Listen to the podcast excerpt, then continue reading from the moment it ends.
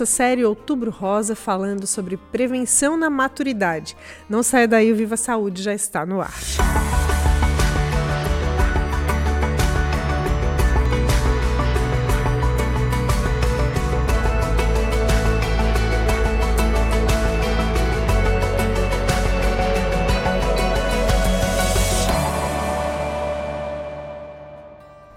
Episódio de hoje, a gente encerra a nossa série Outubro Rosa. Durante o mês de outubro, nós trouxemos aqui vários convidados falando sobre a importância da prevenção do câncer de mama, do câncer de colo de útero. E hoje não vai ser diferente. A gente vai falar sobre prevenção na maturidade. Vamos falar da importância de focarmos na prevenção também numa idade é, um pouco diferente das que costumamos falar aqui mas vamos entender melhor por que ao longo dessa conversa. Antes de apresentar a nossa convidada, eu quero agradecer os nossos apoiadores Unicred e Maria Rocha. A nossa convidada é ginecologista e obstetra, a doutora Carla Cristine da Silva Conceição. Seja muito bem-vinda mais uma vez ao nosso espaço, doutora. Boa noite, Elke, e é um prazer, né, estar aqui de volta no espaço, né, conversando com as pessoas. Prazer é todo nosso. Doutora, eu abri esse episódio falando sobre a importância de focarmos a prevenção, também trazermos esse tema prevenção para essa fase da vida, né, em que podemos chamar de maturidade ou melhor idade, ou enfim, né, é, as mulheres estão em outro momento, né, das suas vidas. E muitas vezes se tem a impressão de que nessa fase não precisa cuidar tanto, né, desse aspecto prevenção, quando a gente fala especialmente do câncer de mama, do câncer de colo de útero, né, que são os dois tipos de cânceres que são foco, alvo, né, da campanha Outubro Rosa, principalmente. É, é, real isso? Assim, as mulheres nessa fase da vida elas têm essa, essa impressão ou isso é mito?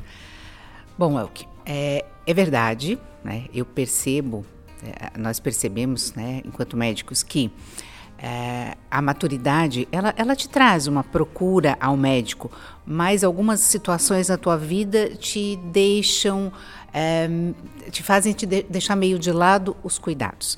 Por exemplo, né, em situações catastróficas como foi a pandemia, né, então na pandemia a gente perdeu o segmento das, das nossas pacientes e o, o, que a gente teve na sequência foi um aumento de diagnóstico de doenças, né, tanto de mama quanto de útero na parte ginecológica, que ficaram represadas porque as mulheres tinham medo de sair de casa, mesmo que sentissem alguma coisa para procurar ajuda. Então isso aconteceu e hoje a gente já está levando uma vida mais normal, mas logo em sequência da sequência da pandemia a gente teve isso. Então a gente percebeu como fez diferença a ausência da paciente no consultório.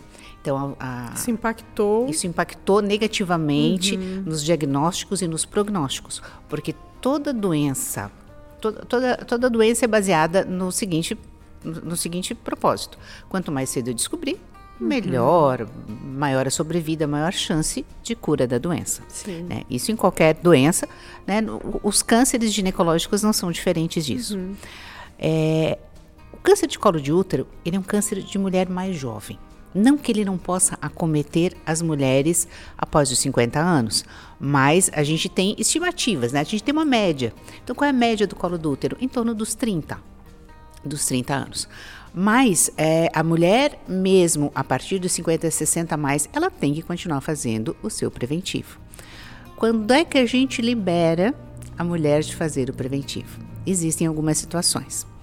É, a gente vai liberar essa mulher de fazer o preventivo quando ela retirou o colo do útero. O grande objetivo da coleta do preventivo é para prevenção de câncer de colo de útero. Mulheres que tiraram o colo de útero, principalmente por patologias benignas, né, por miomas, por sangramentos, essas mulheres não precisam mais fazer o preventivo.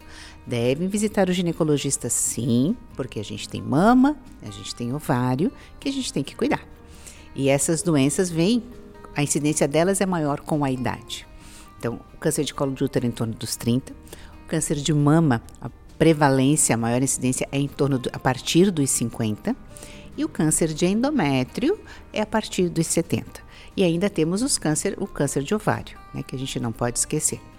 Então, para cada idade, a gente tem uma prevalência, Mas a prevenção ela deve ser constante em todas as idades e não deve ser é, esquecida.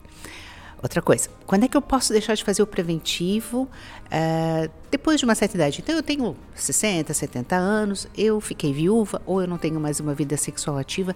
Quando é que eu estou liberada? A partir dos 65 anos, se eu tiver um exame, se eu tenho uma história pregressa de nunca tive problema ginecológico e ainda o ideal era fazer o exame do HPV, né, do HPV DNA no colo do útero. A partir daí, né, a partir dos 65, com esse exame negativo e sem vida sexual ativa, eu estaria liberada do preventivo de colo de útero. Ah, informação interessante. Já que a doutora falou no, no colo de útero, é, tem uma informação relacionada à vacina do HPV, que tem o principal público uh, os pré-adolescentes, essa faixa ali dos 12, 13 anos, né, para prevenção, mas também tem uma, uma possibilidade de aplicação dessa vacina num segundo momento da vida, que é a partir ali dos é, 50? 40, 40, 40, anos. É. Que essa vacina ela pode ser, ela pode ter uma certa eficácia também, hum. né? Como é que é isso? É, então, é, eu até vinha escutando, né? A gente vai, vem pensando sobre o assunto que a gente vai conversar. E então, quando a gente estuda, quando a gente escuta, quando a gente pensa, o que, que a gente pensa? Ai, quando é que eu vou ter uma vacina contra o câncer? O HPV, né, de uma maneira mais simplista, seria uma, uma, uma solução para esse problema. Uhum. Ela seria uma vacina para prevenir o câncer de colo de útero. Então, quem toma a vacina do HPV, ela não está isenta mas diminui muito a chance de desenvolver o câncer de colo de útero. E não só o câncer de colo de útero. Eu estou já que todas as doenças que são dependentes do HPV, eu estou preve prevenindo. Boca, pele anal, né, uhum. né, de, de canal anal, é, de vulva, no homem de pênis, né, e, e os orifícios no homem também, e na mulher o câncer de colo de útero. Qual seria, qual seria a porcentagem dessa prevenção, dessa melhora? 92%.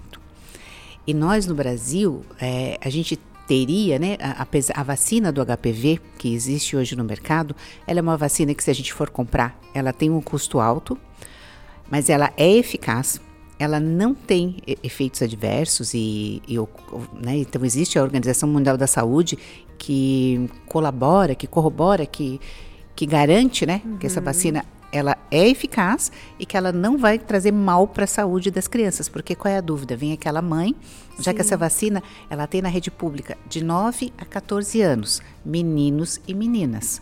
Então, aí eles chegam para a gente, faço ou não faço? Então, os guidelines, a Organização Mundial de Saúde dizem, faça.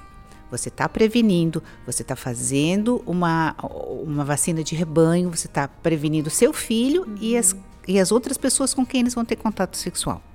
Ao longo da vida, já foi feito estudo que as mulheres, 80% das mulheres com vida sexual ativa, em torno dos seus 50, 60 anos, vão ter contato com algum vírus HPV. Se eu tomar vacina, a chance desse vírus ter uma virulência suficiente para me causar doença é muito menor. Uhum. Então, essa seria a grande vantagem. Por que dos 9 aos 14 anos? Ah, nessa fase da vida, como os adolescentes ainda não iniciaram sua vida sexual, eles não estão contaminados. Uhum. Né? A princípio, eles não, eles não, não tiveram contato com, com HPV. Vírus. O vírus, ele é, é, quanto mais a gente vive, quanto mais parceiro a gente tem, mais chance a gente tem de adquirir. Ao longo dos anos, isso chega a 80%. Então, no jovem, é, é esse o motivo. Mas eu tenho lá meus 30 anos, 40 anos, né? Eu, eu, tinha um relacionamento, agora eu tenho outro relacionamento. Será que eu posso tomar a vacina do HPV, já que de repente eu vou ter outros parceiros até achar o meu parceiro fixo? É válido. Talvez ele não vá proteger da, do, do, HPV que eu já tive contato, mas a gente tem mais de 100 subtipos do HPV. Uhum, a gente tem variedade. seis ou sete que são os, pato, os patogênicos, os mais graves. Né? E quando eu tomo a vacina para prevenir exatamente esses, talvez eu já tenha tido contato com alguns, mas não tive com todos. Então eu ainda tenho uma prevalência. A soroconversão, a resposta imune quando eu sou jovem, também é uma, uma, uma, resposta muito intensa. Quando eu sou mais velho, essa resposta não é tão intensa. Então, eu já posso ter contaminado, né? Talvez não todos os subtipos, mas algum subtipo. E talvez eu não tenha a mesma resposta que eu teria na adolescência.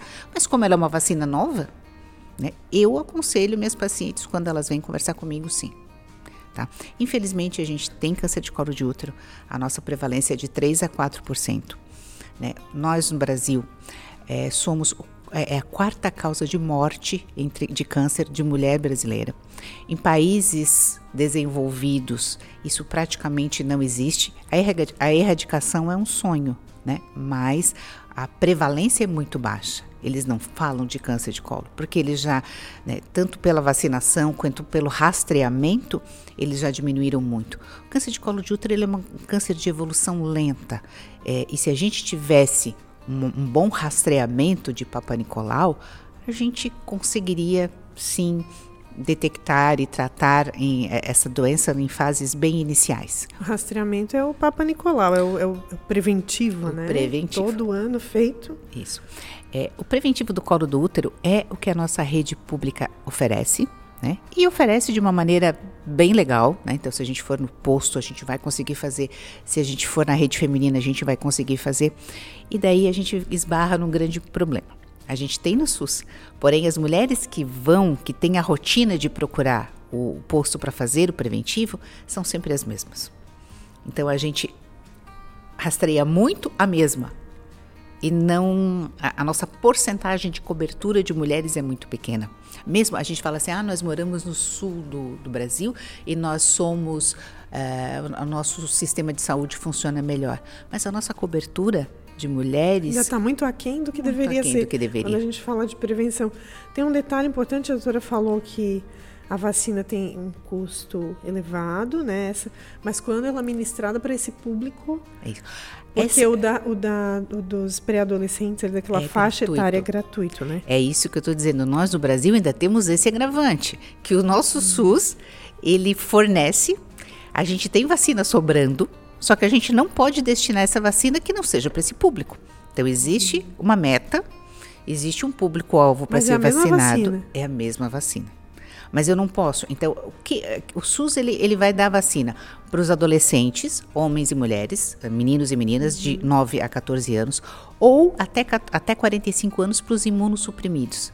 Quem convive com AIDS, quem uhum. toma corticoide, quem já tem um câncer. Essas pessoas têm direito também à vacina fora dessa faixa etária. As outras pessoas que estão fora dessa faixa etária têm que comprar. Uhum. Né? Mas dentro, em função desse medo da população de tomar vacinas, que a gente tem visto, tem visto um crescente. Resistência, né? A nossas vacinas, o nosso público não está sendo vacinado. Uhum. Então, o Brasil tem duas, duas, uhum. dois benefícios: o, o SUS paga o preventivo e a vacina tem na rede pública. Uhum. E as pessoas não aproveitam dessa desse é, benefício. Alerta importante, né? Lembrando que o rastreio é importante porque se detecta o problema no início e aí tem chances maiores de cura, né? Um Isso. tratamento mais bem sucedido. Isso. Quando a gente fala em câncer de colo de útero e quando a gente fala em lesão inicial, né, em, em câncer, é, doença in situ que a gente chama, a cura é em torno de 100%. Então, ele é um câncer extremamente é, que a gente facilmente detectável pelo exame, pelo fato de o colo de útero ser parte do útero que é visível no exame ginecológico. É, é, ele vai dar, é, a gente tem essa possibilidade de fazer o rastreamento e quando a gente de detecta numa fase inicial, a chance de cura dele é 100%. Agora, a doutora falou, em algo, falou algo aqui que é, é, é importante a gente até esclarecer. O, o, câncer de colo de útero ele, ele tem uma progressão lenta, certo? Certo. Então ele tem essa característica. Uma mulher que negligencia as possibilidades de rastreio, né? Vamos dizer uhum. assim, porque tem à disposição dela, ela precisa fazer isso pelo menos uma vez por ano, né? E ela abre mão desse recurso e deixa segue a deixa vida, a vida segue a vida, né? Como se não houvesse amanhã. Exatamente. E chega aos 50 anos ela, ela tem ela pode ter algum sintoma ela como é que ela pode perceber que ela enfim tem um problema ali instalado Isso. que ela não fez o rastreio durante Isso. a sua vida é, até quando, ali quando a gente fala em diagnóstico precoce, doença inicial, a gente pensa, é, é, é, quando a gente tenta descobrir a doença, o câncer antes de dar sintoma, o nódulo na mama uhum. antes de formar o nódulo. Depois que tem sintoma, depois que forma nódulo, todo mundo faz diagnóstico. Eu quero descobrir antes, para tratar antes. Né?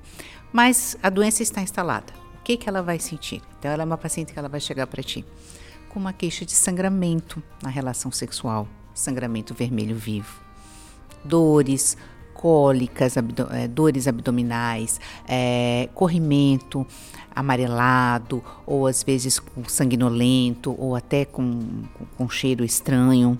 Né? E, e, essas dores podem pras, irradiar para as costas, irradiar para a bexiga. Né? Então ela vai chegar, a barriga inchada, então ela vai chegar com, com algum sintoma aí. Aí ela vai alertar e daí ela vem.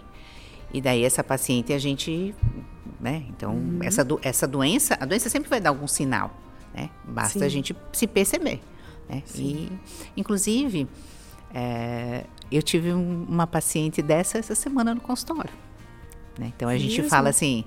Mas ah, ela não fazia o, o Papai Fazia Nicolau, de dois a três anos que ela não fazia o rastreio. Daí ela veio apavorada. E que idade, assim, mais ou menos? 32 anos. Jovem? jovem. É bem isso que eu falei, câncer de colo de útero é mas ela, de mulher jovem. Mas ela teve esses sintomas, então? Foi por e isso que ela chegou procurou? com os sintomas e ela está em investigação.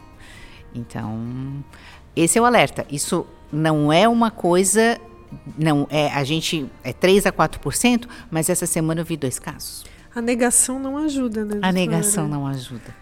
E quantas é. pessoas que eu já vi negarem a doença, ah, isso é só um, eu, eu vou, eu tenho um carocinho no peito, eu vou benzer. Né? Ou então eu não vou uh, uma, algumas alguns mitos, né? Daqui a pouco uhum, talvez você vá falar, sim, mas sim. alguns mitos que eu escuto, eu não vou fazer mamografia porque aquela aquele aquela compressão vai do, vai desencadear a doença. Lógico que não. Quem tem o potencial, existem coisas que a gente pode fazer que podem prevenir, né? Que podem diminuir o meu risco. Não é a mamografia. Não foi o coice da vaca. Não foi o trauma no, na uhum. porta. Uhum. Não foi o, o, a batida que o não filho deu sem querer. Não foi a batida que o filho deu. Aquilo às vezes é um, é um, um acerto de Deus para fazer um diagnóstico uhum. de alguma coisa que já estava ali. Então, negligenciar só demora o tratamento, demora o diagnóstico, portanto, demora o tratamento. Uhum. Consciência, né? Consciência de que tem é. à disposição, precisa é. fazer. Doutora, falando de, dessa questão da, das mulheres mais experientes, vamos dizer assim, né? Uhum. O estilo de vida aquilo que elas adotaram como vida saudável ao longo né, do, dos anos aí, começaram, né, nunca é tarde para começar, mas come, viviam né, uma vida, digamos assim, longe do sedentarismo de alguma forma, comendo mais saudável, né, é, cuidando com o controle do estresse, que são aí fatores de risco, vamos Isso. dizer assim. Né? Então, é o que 10% das doenças da mama são genéticas. Uhum. 90% vão é, as, o que vai mandar da gente ter a doença é o jeito da, do jeito que a gente leva a nossa vida. Por exemplo, então eles estudam tudo e fazem trabalhos de tudo. Então eles fizeram um trabalho que meninas que se exercitaram dos 14 aos 22 de uma maneira é, moderada vão ter 20% menos de chance de desenvolver câncer de mama na vida adulta. Se esse exercício for intenso, isso, isso sobe, é, esse, essa proteção sobe para 40%. Então, a atividade física é, está relacionado à diminuição do risco de doença de mama. Então, até eu escutando uma, uma oncologista falando, ela fala assim, tudo que, tudo que recomendação boa para o coração é boa para mama. Então, atividade física, alimentação. Então, retirando os embutidos, retirando os. Na verdade, não são os embutidos, mas são os ultraprocessados, uhum. comendo a comida mais natural. É, o controle rigoroso do peso. Então, existe um relacionamento, uma relação já sabida de duas vezes mais risco de câncer de mama só pelo só o sobrepeso. Né? Então, o controle do peso. O sono de qualidade, o tabagismo, o sedentarismo, tudo isso, tudo isso ele, ele serve. Sono também, né? O sono, sono de qualidade, ele é bom para tudo, inclusive para prevenção, prevenção do, do, câncer. Do, do, câncer. Então, tudo que for bom para o coração é bom para a mama. E isso vai ter um impacto positivo quando chegar lá nos 50, 60 isso. anos? Por quê? A partir daí que os riscos aumentam. É, existem mulheres jovens com câncer de mama? Existem, mas elas são menor quantidade, menor porcentagem. Uhum. A maior a, a porcentagem da, da, doença da mama, existe uma relação, e daí vem uma outra grande pergunta. É, o hormônio feminino versus câncer de mama. É, um dos fatores de risco para câncer de mama é o, a, o tempo de exposição que eu tive ao hormônio natural. Então, se eu menstruei cedo e parei de menstruar tarde, isso passa a ser um fator de risco. Ah, Essas mulheres têm mais risco natural. Natural. O hormônio sintético, quando eu uso hormônio sintético, eu também vou aumentar um pouco mais esse risco da mulher que usa e que não usa. Mas às vezes os sintomas, né, o desconforto e o, a qualidade, a saúde dessa mulher é tão boa que eu posso arriscar. Tá? Visto que eu vou viver muito tempo da minha vida na menopausa, eu vou ficar muito tempo desconfortável. Né? Então eu tenho que achar. Então, se ela tem outros senso. fatores de risco men índice menor, ela pode ela, talvez ela pode usar lançar o, ela desse... pode usar o hormônio. Uhum. Por quê? Porque ela vai viver muito tempo mal. E a gente não quer que ninguém viva mal, a gente quer que a pessoa viva bem. Uhum. Agora existem pessoas, então a, a, aí chega para mim, né? Então chegou no meu consultório uma obesa, hipertensa, diabética, eu, né, com sintomas de ondas de calor. Para essa paciente, eu não vou poder usar hormônio. Não que ela não mereça, mas o risco é não muito grande. Muitos... Então, aí entra o bom senso. Né? Mas é, o que eu vejo é a gente tem que ter o bom senso para analisar cada caso é um caso. Tem pessoas que querem usar hormônio e não podem, tem pessoas que podem usar hormônio e não querem. Uhum. E daí tem aquela que quer, pode e que a minha obrigação é informá-la. O teu benefício é esse, o teu risco é esse. E a proposta do teu tratamento é esse tudo isso que a gente está conversando é o que tem trabalho científico embasando. Embasando. Ninguém uhum. faz da cabeça. Não é chute, né? Não é chute. Não é achismo. Não é achismo. Doutora, falando do, do, da, da, dos métodos anticoncepcionais, que também né, tem uma dose de hormônio, né? Falando da pílula, por exemplo, isso. que ainda muitas mulheres utilizam. É, digamos que ela tenha utilizado durante toda a sua vida sexual, vamos uhum. dizer assim é um fator de risco chegar aos 50 anos, 60 e, desencadear um, um quadro de câncer por conta disso? Ele aumenta um pouco mais o risco, é, é, por, por, incrível que pareça, de, de, de colo de útero. Eles ah, é? falam que o uso de contraceptivo é ferida, é um risco maior de mulheres que usam pílula. Né? Ah, câncer de mama, ele é hormônio, né? ele é sintético. Mas, é, visto que naquele período que ela estava usando o hormônio, ela também estaria sob o efeito do hormônio dela. Uma coisa meio que empaca, é, empata com a outra. Eu acho que o, o, hormônio, ele é sintético, ele aumenta o teu, teu risco cardiovascular, teu risco de hipertensão, teu risco de trombose, de flebite. Câncer de mama, não. Câncer de colo, sim. Ah, é? Mas isso depois já de uma certa idade? Uhum. Ou não necessariamente? Câncer de colo é, é doença de mulher jovem. É, é né? E, e mama, né? Então a gente tem uma, a gente diminui a quantidade de hormônio, mas até pelos outros fatores que eu acho que são mais importantes, mais prevalentes e mais arriscados do que um câncer de mama. A pílula, isso para pílula combinada ou para aquela de progesterona? A partir dos 40 a gente sempre dá preferência para pílula só de progesterona. Uhum. Porque o estrogênio seria o vilão, né? Da e mama. A, e a progesterona o, o não tanto, né? A progesterona não faz... tanto é, os dois hormônios fazem parte da gente. Uhum. Só que a gente tem estradiol, né? É, e o que a gente tem nas pílulas é etinilestradiol. Tem algumas pílulas que tem estradiol. Falar ah, é, é, é, muito próximo do natural. Mas é, é esse hormônio que, se a gente ficar exposto mesmo ao nosso natural, aumenta o nosso risco de uhum. câncer de mama. Então tem que continuar fazendo monitoramento, né? Não tem jeito, não tem como. O, o diagnóstico precoce é a chave do nosso sucesso. Uhum. Né? Nós vamos viver muito tempo na menopausa, então nós temos que achar um ponto de equilíbrio entre o que me faz, o que me deixa mal, o que me deixa bem, como é que eu posso viver, viver qual é qual o tempo que eu posso usar e qual a combinação hormonal que eu posso usar. Sim. Então tem um monte de fatores que a gente uhum. pode avaliar e que a gente pode ajudar essa paciente. Falando de mamografia, a gente falou do Papa Nicolau, que tem aí uma possibilidade de sus suspender o Papa Nicolau depois de certa idade, mas com alguns fatores né, envolvidos. No caso da mamografia, como é que funciona, doutora? Até quando a, a mulher, essa mulher madura, precisa fazer o rastreio? A mamografia, é, se a gente sabe que o câncer de mama ele é tempo dependente, quanto mais eu vivo, mais chance eu tenho de ter a doença. Então, teoricamente, eu teria que fazer, né? Sempre. Sempre. Mas a, a, gente sabe que, por exemplo, uma paciente de 80 anos, né? 80 mais, é, e hoje a gente tem muitas mulheres nessa idade, que quando vem nos visitar, a gente é, sempre pede o exame, mas com essa idade, às vezes é mais fácil eu, se eu tiver uma doença, de morrer de uma doença de base do que do meu câncer. Né? Então, o que, que é uma doença de base?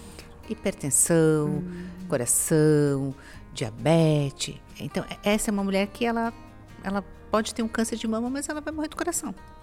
E não do câncer. Não dela. é o câncer de mama que vai, vai, vai ser é. e o, o problema de, nesse é, caso. Isso. Mas assim, o, o, câncer de mama ele é tempo dependente. Então, quanto mais eu vivo, mais chance eu tenho de ter a doença. Então, eu tenho que fazer, tentar prevenir. Né? Mas o que a gente sabe é que quanto mais o tempo vai passando, é menos tempo eu vou ter que conviver com a doença, porque eu vou morrer por outras, por causas naturais. Uhum. É, falando de avanços, né, a gente trouxe aqui ao, ao, longo do mês aí várias informações interessantes falando sobre diagnóstico, né, trouxemos vários especialistas e aí eu queria te perguntar também, o que, que a gente tem de avanços assim no, no diagnóstico, nessa questão da prevenção uhum. para essas mulheres maduras? Uhum. É a mesma tratativa para mulher mais jovem e para mulher mais experiente? É. Por exemplo, a mamografia a gente não recomenda de rastreamento, a não ser que a mulher tenha algum sintoma antes dos 40 anos. Aí já entra uma, um, um diferencial. Que a, o preventivo, o Papa Nicolau, a gente vai começar a partir dos 20, dos 20 anos, uhum. a partir do início da vida sexual. Né? O SUS pede para fazer a partir dos 25, mas a Febrasgo pede para a gente começar um pouco antes, né? A partir da idade, a partir da, da, do início da vida adulta ou do início da vida sexual, que vier primeiro. É, a mamografia é a partir dos 40. Então, eles fizeram estudos que antes dos 40 o, o, risco da irradiação com benefício do exame não compensa.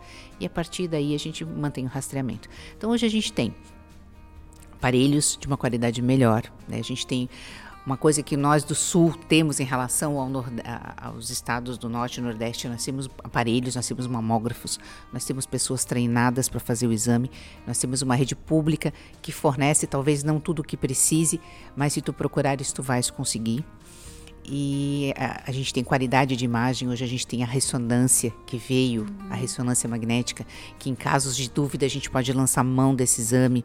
A gente tem é, o acesso né, na rede pública ou, ou no privado, no convênio, ao, às biópsias, né? Que quando a gente tem uma lesão suspeita, seja de colo ou seja de mama, qual é o exame que vai fazer diagnóstico? Biópsia. Não é preventivo que faz diagnóstico, né? Mamografia que faz diagnóstico. Eles vão Indica, né? indicar essa uhum. paciente tem que fazer biópsia. E aí a gente faz a biópsia. Então hoje a gente tem várias maneiras de fazer essa biópsia. Né? Então isso melhorou muito. Isso né? melhorou muito.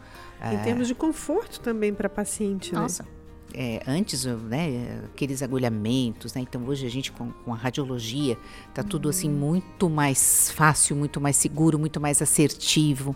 A própria conversa do, do, do radiologista com o patologista.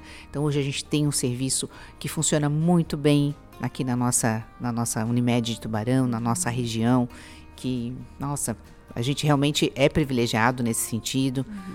E é um polo de saúde, né? É um, é, Não é à toa que é um polo de saúde, né? Tubarão é um polo de saúde. Recebendo aí pacientes de toda a região, né?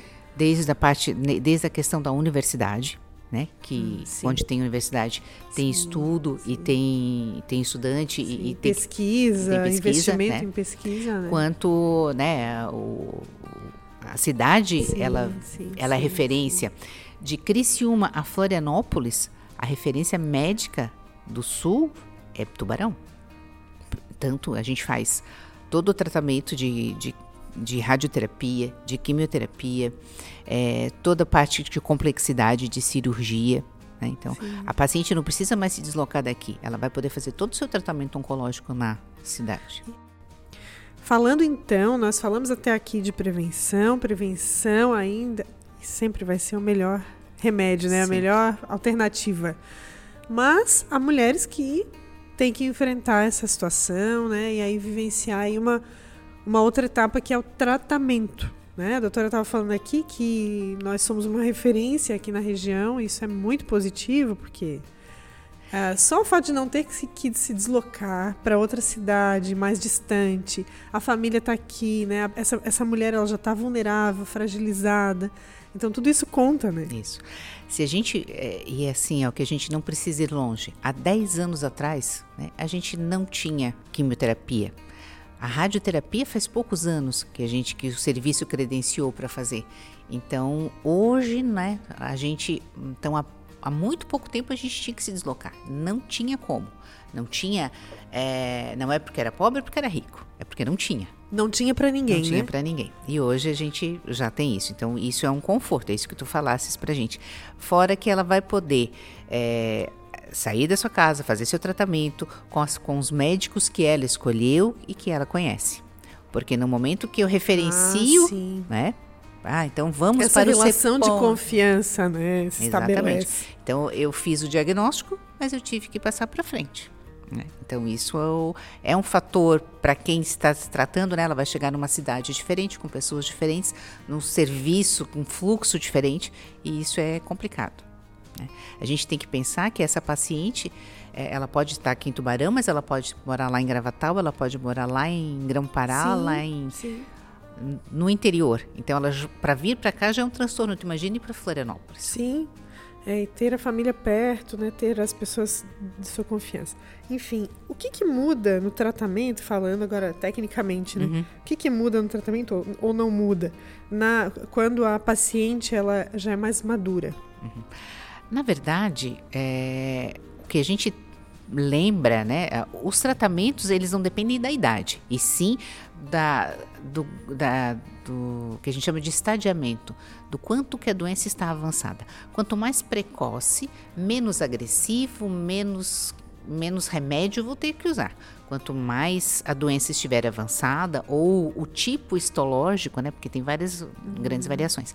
Quando a gente está mais velha e a gente desenvolve um câncer de mama, por exemplo, uh, o problema é que às vezes eu tenho que passar por uma cirurgia uma cirurgia de mama não é tanto, mas eu tenho que passar por um procedimento cirúrgico, enfim, ou um tratamento, e a minha saúde em geral está debilitada.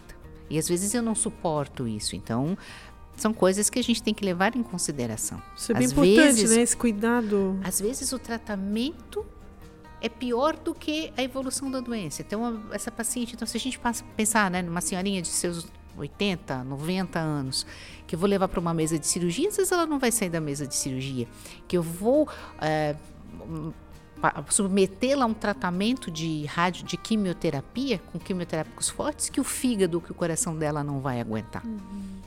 Então, esse é o problema da idade. Né?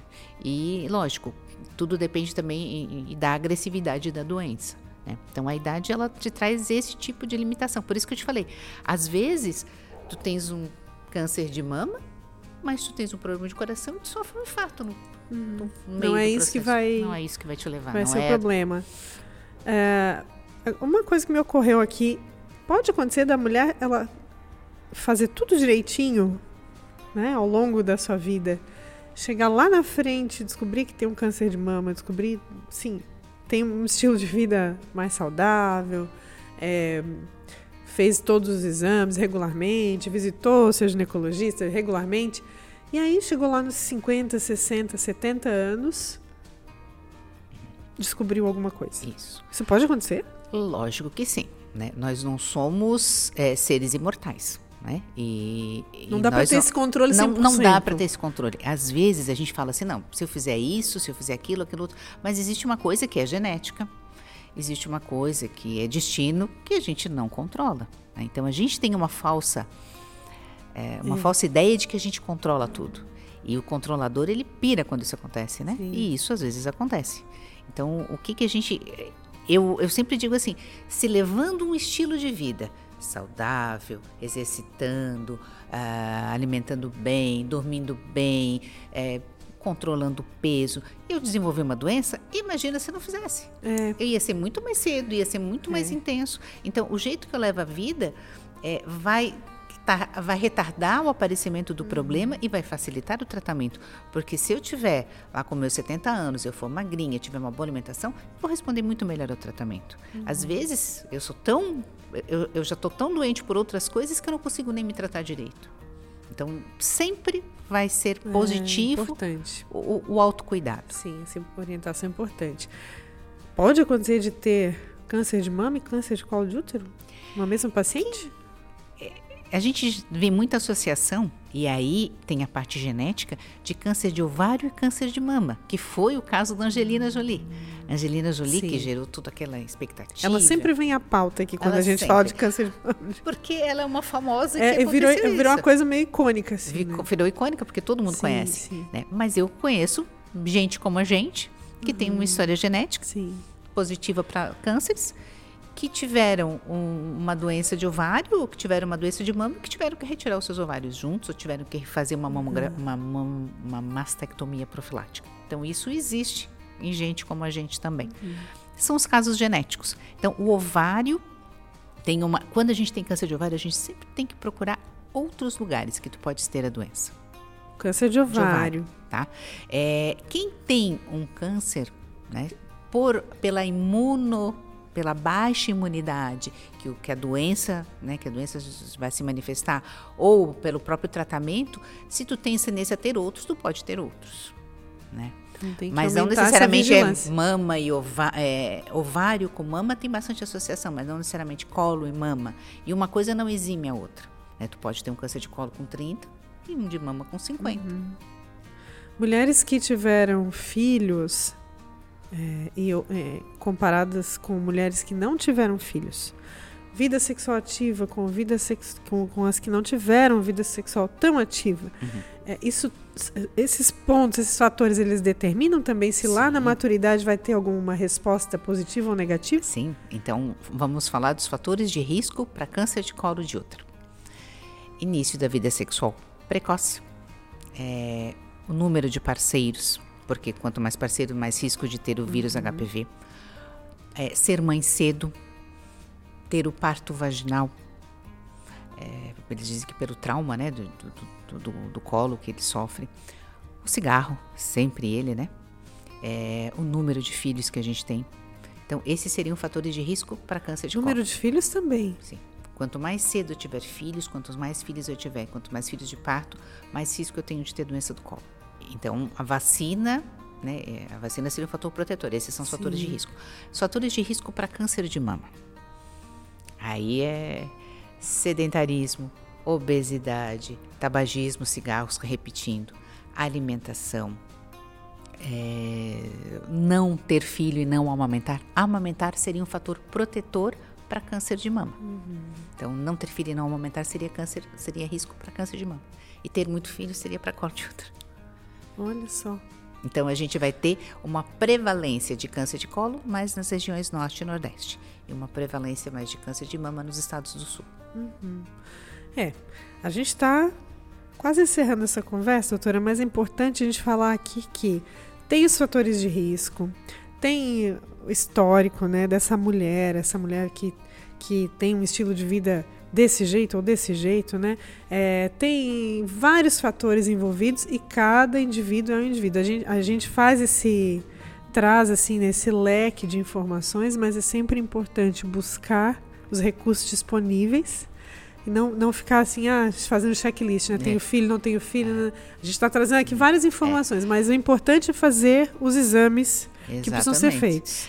A gente descreveu o perfil de paciente, Sim. o perfil de pessoa, mas cada ser é um. é, nem os dedos das mãos da gente são iguais, imagina pessoas.